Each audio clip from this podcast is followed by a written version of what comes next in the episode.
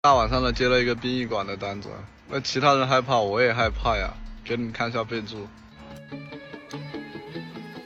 Hello，各位段友，欢迎您收听万事屋。那我依然是你们想吃榴莲却没钱买的小六六。提起榴莲的味道啊，那真是闻着臭，吃着香，很多人呢也很喜欢吃。但是由于价格太高，很多人还是望而却步。小徐的女朋友小丽非常喜欢吃榴莲，为讨小丽欢心啊，小徐也经常会给女朋友买。但长此以往，小徐的口袋略显羞涩。毕竟一个月的工资三千多块根本就不够消费，于是小徐起了念头，就是到水果店顺手牵羊。水果店人来人往，老板也忙着招呼其他顾客，也就没有防备小徐。这一下他可有了可乘之机，于是他在走出门口的时候，顺起抱起榴莲就走了。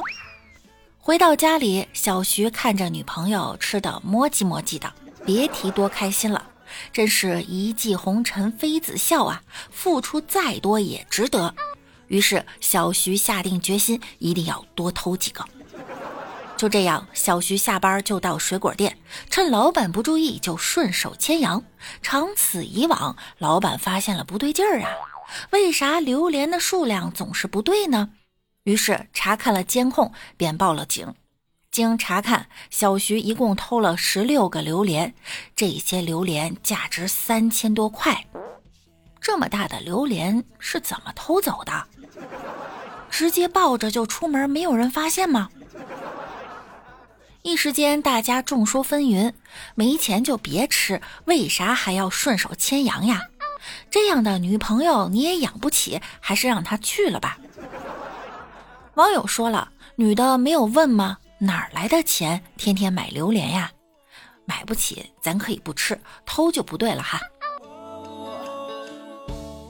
现代人的消极通病啊，成天泡在网上，又无事可做，间歇性踌躇满志，要买的东西很多，借钱也要买，及时行乐，习惯性熬夜，没事就 emo，做事不按计划，一心八用，欠钱不还，言而无信。放不下那些有价值的垃圾，成天抱怨生活又不努力，像我就是。本人喜欢吃榴莲，可是我没钱买了，我就想找我朋友借点钱，我就跟他说我想吃榴莲，可是我没有那么多钱了。他回复我，那你就买个火龙果蹲厕所吃啊。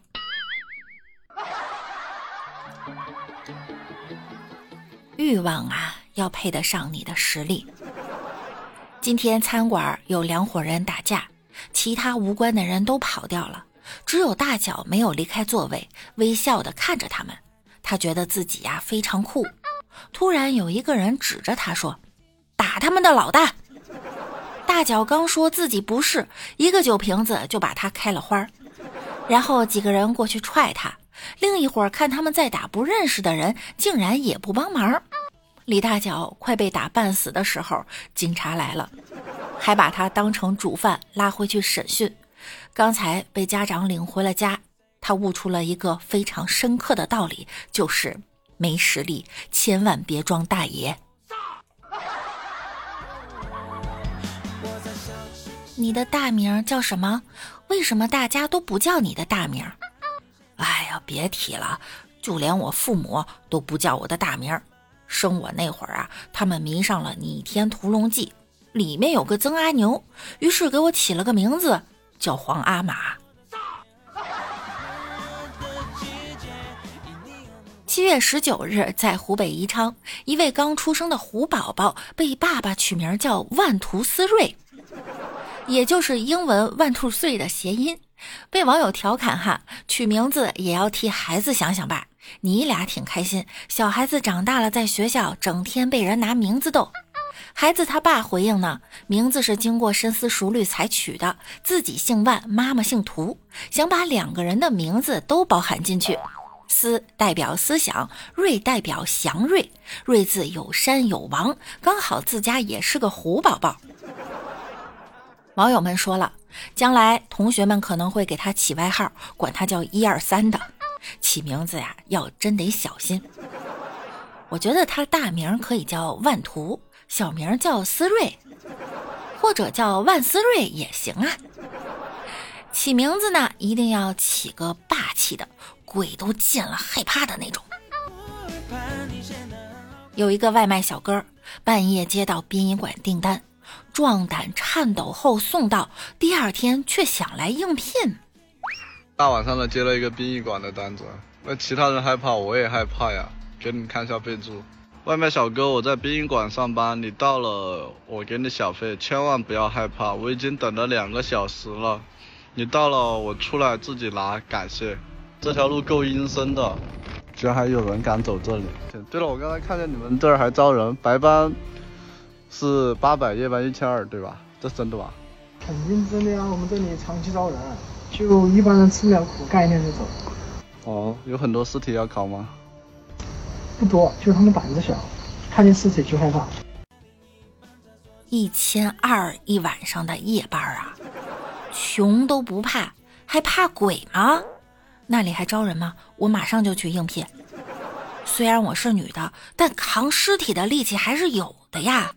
明日上班夜白全包，一句话，只要钱到账，尸体哪怕醒了，我也能立马给他哄睡着。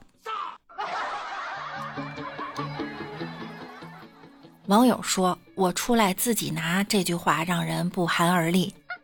他说的“干一天就走”，请问是哪个走啊？我觉得哈，只要是合法赚钱，多辛苦、多危险、多害怕，咱都认了。但是违法的可不行哈。近日，江苏南京一个骗子教大妈转账，四个小时都没教会，骗子崩溃了。